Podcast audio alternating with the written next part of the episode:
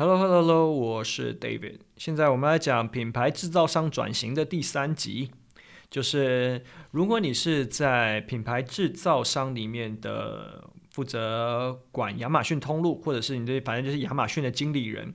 你要怎么样善用服务商来帮你解套这件事情？就是呃，你要怎么样去抓资源呢？我觉得我会这样去解释。那首先在呃，讲这集之前，我们就要先来讨论，就说，到底亚马逊有哪一些服务商？那我大概整理了一下，我看了一下，其实亚马逊的服务商非常非常的多。我们先从最简单，不要说只有亚马逊，就是要做跨境贸易会有的服务商好了。第一个，金物流的服务商，金流的服务商，就像是呃一些中介平台嘛，像是 PayPal、呃 Stripe。然后物流就是这些物流的服务商啊，然后可能快递这些，再来是产品检验的服务商，然后再来是税务的服务商。OK，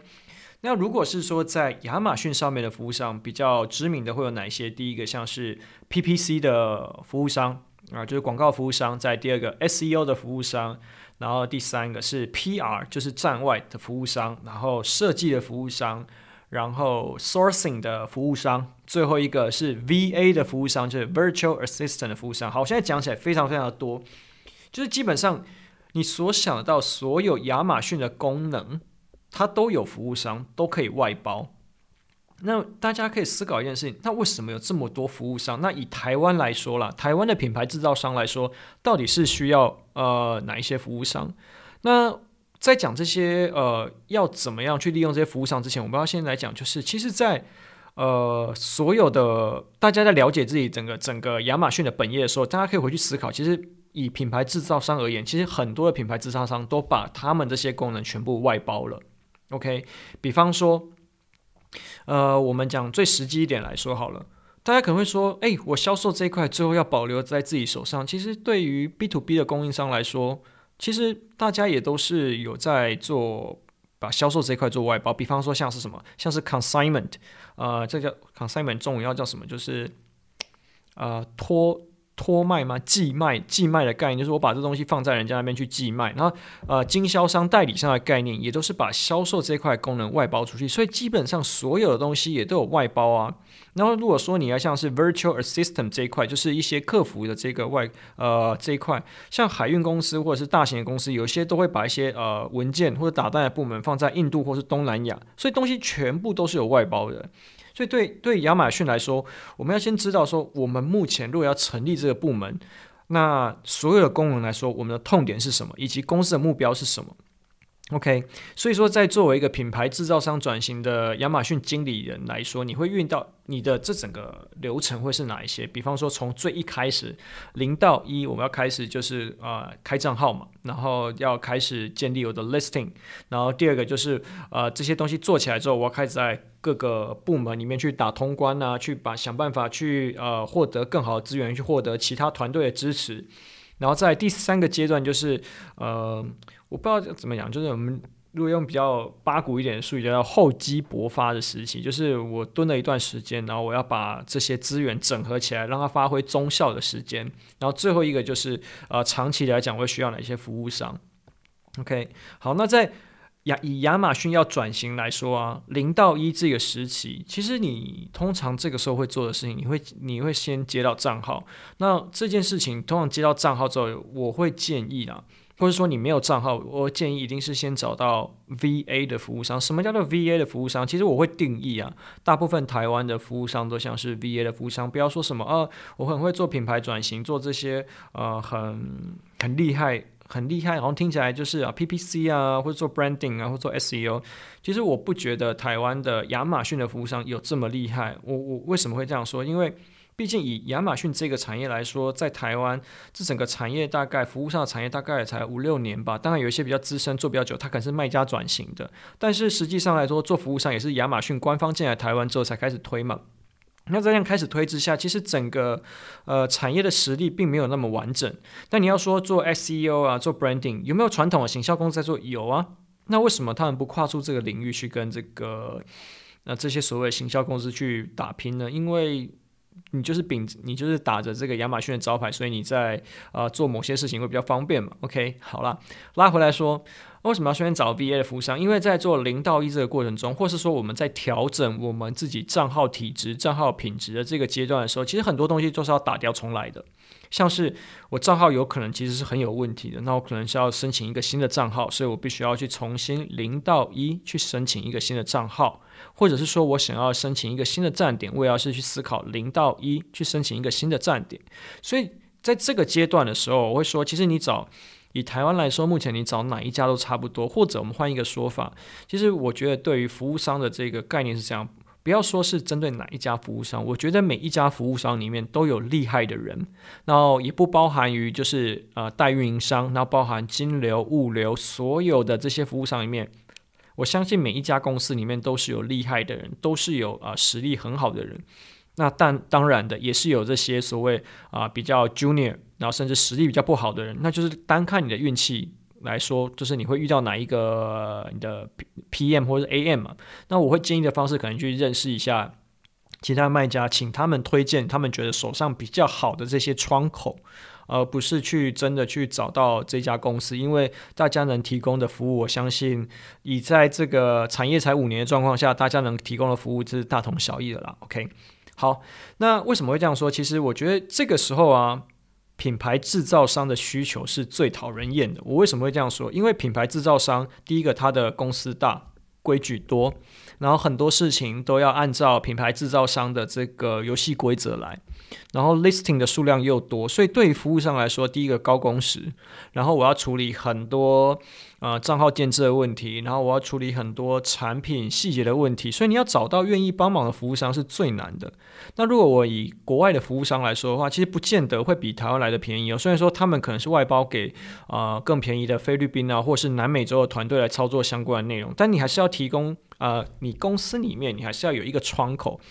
去跟这些所谓的服务商去对什么 product listing 啊，或是一些账号的细节，其实也是相当辛苦，尤其是在这零到一的阶段是最辛苦的。就是以品牌制造商来说，因为第一个你产品多、规矩多、毛多，然后你要来，你要拿任何一件呃，比方说要申请账号，你要获得一些授权哦，都很困难。我们讲一个最实际好了，你光是账号要去这个 KYC 认证的时候，你要账呃这间公司的负责人，然后下来去做这件事情。哦，假设你的公司是一个一千人的公司以上好了，你要 KYC，你要难不成你要叫你的董事长来做 KYC 认证吗？OK，所以大家去思考一下这个问题，其实就是服务商其实在这一段其实是蛮辛苦的。好。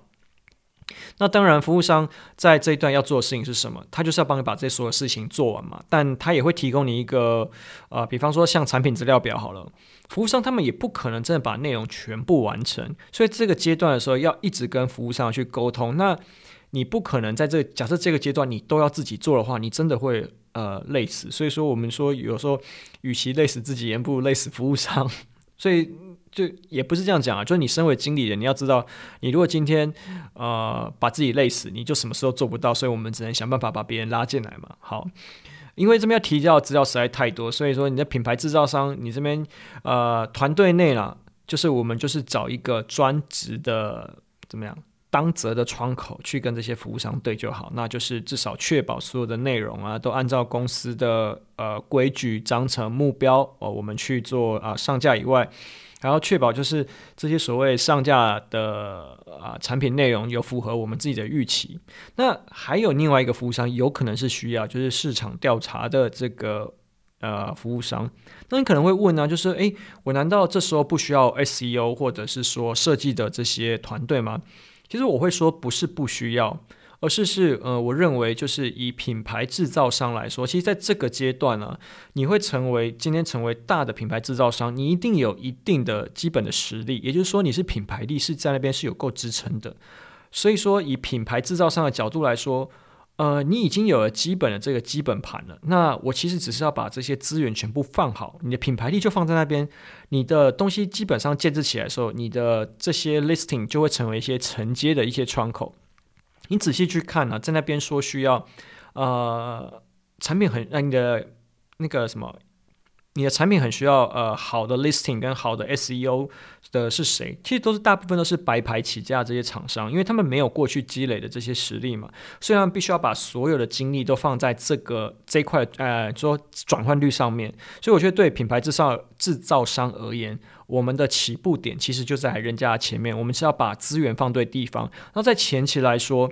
不是说 SEO 跟 Design 不重要，不是说这两块不重要，而是说我们尽量先把所有东西拉到六十分。OK，拉到六十分之后，你的品牌力其实它会慢慢的。体现在哦，你这些都及格之后，它会体现在你的转换之上。那在这个时候，我们在呃抓大放小或者是取舍之下的时候，我们可以先放掉这一块，先把这些东西全部建置起来之后，你的品牌力会给你基本的订单。那这时候我们再做优化。我们现在讲是一个取舍结果，并不是说啊就要这样做比较好，并不是。我说如果当然你又人力不足的话，我在抓大放小这块，我可能会先放掉，就是呃。SEO 跟设计助理啊，应该说 SEO 跟 design 这一块。好，那再讲市场调查这一块，为什么我在呃初期的时候会就零到一这阶段会需要呃市场调查？其实我觉得这块有点模糊，因为基本上所有的服务商都能够做啊、呃、市场调查，但为什么不要自己做？因为这个其实偏向它真的是需要技术力的。那其实尤其像是欧洲又有很多站点，那你在做市场调查，你可以分成啊、呃、几种不同的市场调查，一个呃竞争对手的市场调查，那再一个是类目的市场调查。类目市场调查如果用品牌制造商的啊、说法，就叫做 TAM，就是啊、Total Addressable Market，就是可以触及的市场大小。然后再来也有分层去查关键字转化的这个。呃，市场调查，那查关键字转化市场调查就就是我今天调查消费者轮廓、消费者行为，这个消费者市场有多大？所以说这个是可以做到很细、很细、很细的。比方说，呃，我们在查关键字的筛选的时候，我们在查。有可能我们就是会抓，到底要抓二十个关键字、五十个关键字，还是一百个关键字？那我在查这个类目的竞争对手的时候，我要开始去筛选我的精准的去筛选我的竞争对手。那筛选精准筛选我竞争对手要十个、五十个、一百个、两百个哦，这个都是一个技术跟体力活。所以为什么我说，呃，我们会需要这个资讯，会需要这个这件事情？因为这件事情在初期零到一这个阶段，如果你是靠自己公司内部的人在做的事，呃。对于公司来说，就很像是有一个人坐在这边一整天，然后你都不知道他在做什么，最后只产出一个报表。那这个东西重不重要？其实蛮重要，可是大家并不晓得这件事情有多困难。所以这件事情要举证，就让其他第三方的单位来举证就好。不然你这时候，呃，最实际的原因呢、就是有的时候大家我们说直白了。你就算是一个再厉害的经理人，有时候你自己提出来数字，公司还是会质疑你的。所以你不如让一些第三方的这些团队去提出这些数字数据去佐证，然后对你来说其实会比较轻松，把这些 credit 让给呃外部厂商会比自己做好一点。那你也可以顺便接触一下市场状况会是怎么一回事。好，那在初期阶段啊、做 VA 跟这个市场调查这一段过了之后，我们接下来要进入到第二段，就是诶，我们开始初期诶，基本建设有了嘛？那我们要开始就是在各个部门去打通关了，因为这时候其实不太需要所谓其他的服务商了。那这段时间其实最重要的事情应该是想办法增加团队的能力，或者是招人，呃，或者是线上课程的这类型的服务厂商要加强团队的能力了。那我们这时候身为主管要做的事情就是先想办法去帮。别的部门解决其他的问题，比方说我要做亚马逊，这个时候啊、我财务会遇到问题，我的船务会遇到问题，然后我其他的销售呃销售部门会有通路的问题，所以呃，你先去帮忙解决。就像我们上一集说的，就是你如果没有先解决这些内部政治的问题的话，你很容易会被这个东啊、内部政治的问题给扼杀。所以，就算这时候你找一堆服务商跟官方，你也没有办法解决这个问题的。那在这个阶段。很多时候，关于呃组织要怎么调整啊，那希望其他单位怎么配合，可以找谁？其实我觉得这时候是需要找官方的帮忙，因为其实我们的为什么不找服务商呢？因为你如果找服务商的话，因为服务商大家在思考一下，服务商就是讲难听一点，对公司来说，他就是要赚我的钱，所以赚我钱他就要讲好听话。对对公司来说，他就会觉得，哎，你只是想赚我钱，所以你叫我。要怎么做？那他不一定会买账，所以我觉得这时候应该是官方可以找官方进来帮忙，去说明说，诶，其实站在官方的立场，他们所谓看到的这些所谓成功卖家来说，他们在面临这样子的问题的时候，他们是怎么样进行组织的调整？那在这样子打通关会比较容易。所以说，在内部打通关时期的话，我会建议请呃官方来帮忙去做一些。嗯，包含像是主管，就是跟他去沟呃沟通主管这一块部门的话，我觉得会是比较容易一点的。不然你如果其实要自己做或是找服务商，其实会比较辛苦一点。好，然后在第三阶段，我们就要讲的就是所谓的呃，当你已经有一段时间了，我们要就是哎开始起来了，各个部门都顺了，我开始要把前面这些资源整合起来，然后我开始就是。啊、大展身手去发挥中效的这这个阶段要找谁？其实我会说要找 PPC 跟 PR 的 agency。好，我们说实实际一点，为什么？因为要报账。好，那其实这算是一个阶段性的问题啊。因为比方说我们这些所谓的广告啊，还有就是行销预算啊，其实对这些所谓品牌制造商或批发商来说，其实它都是属于就是在计算上都要回推到最小单位，成本会计法嘛，要回推到最小单位，所以。呃，PPC 来说，它是呃每天是即时的，所以说你要去回推到最小单位，你一天到晚在那边对这个账，你就对不了。你这笔你这段时间所花的费用，你要回推到哪一个订单里面去？你要回推到哪一个呃品项里面去？其实是很困难的，所以不如我透过一个 PPC 跟 PR 的 agency，然后去帮我把这个部分的费用去扛下来。那我只要。跟这个 PR 跟 PPC 的公司对我来说，它就是结费用，它并不需要回推到成本。那我只要去解释这段费用为什么花是合理的。OK，也就是说，因为以以前的来说的话，这些行销预算就是我们说传统的行销传统在做 branding 的时候，其实都是一档一档的嘛。我花多少钱会卡到啊、哪一个行销位置？那在这个行销位置大概有多少销量，这是给得出来的嘛？那现在变成 PPC。或是 PR 之后，我们可能没有办法那么呃准确的告诉我们的财务单位说，啊，我们这样子的效果会做什么事？那我们这样做的结果 ROI 是怎么样？其实。不不太容易，那再这样不太容易，我已经要解释这件事情都不太容易，我还要去处理这个账务的问题，其实会蛮辛苦的。实际上是没有办法一步到位，所以我们说的是一个折折中后的结果。在折中的状况下，我们在取舍的时候，我们会先找 P P 啊、P P C 或者 P R agency 去过这段的费用，然后让我这在这这段时间我人力不会这么，因为为了要处理账务来说，呃，这么的拮据。好，那我要特别说明啊。其实并不是说，呃，好像我们这样刚刚这样讲，好像这些呃服务商就是没有这么，好像好像讲起来服务商没有价值，就都是我们拿来利用的工具一样。其实现实一点来说，就是，呃，对于公司来说，亚马逊再大，不过就是一个通路，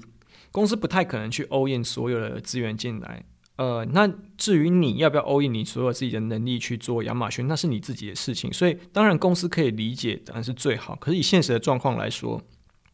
公司是希望一步一步来的。我们定出阶段性的目标。那在阶段性的目标的时候，很多东西当然我们说一次到位，比方说像呃设计一次到位。啊，广告一次到位，关键字收集一次到位。那对于这种一次到位来说，我不需要浪费这些所谓的学习成本。可是对于大型的公司来说，学习这件事情，公司是有心理准备的。你只要告诉他，我在花多少时间、多少预算，然后在这段时间内，我可以达到什么样的效果。这段时间如果评估下来是做得到的，那我们就是尽尽量把呃事情去给其他单位去做。公司已经有这么多单位了，那我们现在现阶段来说，我们要做的就是尽量。让我们手上的人，这个团队的组织的能力可以提升嘛？所以这样来说的话，其实我觉得大公司是很适合去找服务商。只是我们在对找这些服务商来说的认知是要啊，保持的怎么样啊，或者说怎么样去看待这些服务商来说，我觉得是比较重要的。OK，好，那也就是说，如果说哎，回到长期面来说的话。到底哪一些服务我们可以外包出去？其实整个亚马逊的这整个呃商业模式状况下来说，最需要人力的其实是客服哦、我们所谓的，比方处理每日的订单呐、就是啊、order management，或是就是回答这些消费者问题，就零售端最麻烦的事情嘛。然后还有设计这两块，那这两块其实都是可以外包的。那再加上。其实以现在设计来说，比方说像 OpenAI，呃，还有一些呃 AI 工具产生之后，这块呃呃，应该说处理的速度就已经大大的降低了。所以我觉得，其实大家对于品牌制造商或所有的卖家来说，其实它都是很大一部分的成长。所以我觉得，对于品牌制造商来说，要做的事情是。去了解每一个阶段你现在该面对的事情是什么，那尽量把这些事情去交给其他部门或交给其他单位的人来做，不要把这些所有事情都往自己身上扛。以品牌制造商的这些经理人而言，最重要的关诶、最重要的能力其实是跟各个部门去做沟通，跟各个部门去把所有的这些呃内容讲清楚，让所有部门可以理解。这个其实才是一个呃，我觉得在品牌制造商内，亚马逊的主管他应该要做的事情。那。执行面上面来说，每一个阶段，当然你都要培养自己的整个团队能力。所以说，我觉得可以去设定一些标杆给自己的团队的成员。比方说，像我就给自己的团队成员说，呃，在每一个时期，你需要能力到哪里？比方说，你可能要学会亚马逊的广告投放，你可能要先去 Learning Console 里面把这个整个广告的架构先学起来，然后再去做沟通的时候，会给他一些试错的成本。然后，但是他可能也会去跟一些服务商去做合作，去了解说，哎，实际上这个市场是要怎么么 run？实际上这个市场理解的呃状况是怎么一回事？那对于我来说，虽然我已经了解亚马逊，我还是会把这一块东西去交给服务商去做。的原因是因为我们并没有这么多的资源跟人力可以来处理这一块。那我觉得我们要做的事情就是把这些预算先拉出来，然后把这些呃东西分配出去给其他的呃外部的协力单位的时候，其实我觉得做起来会轻松许多。那我觉得对于你整个的亚马逊的商业模式的建立，其实会比较有帮助的。OK，好，That's all。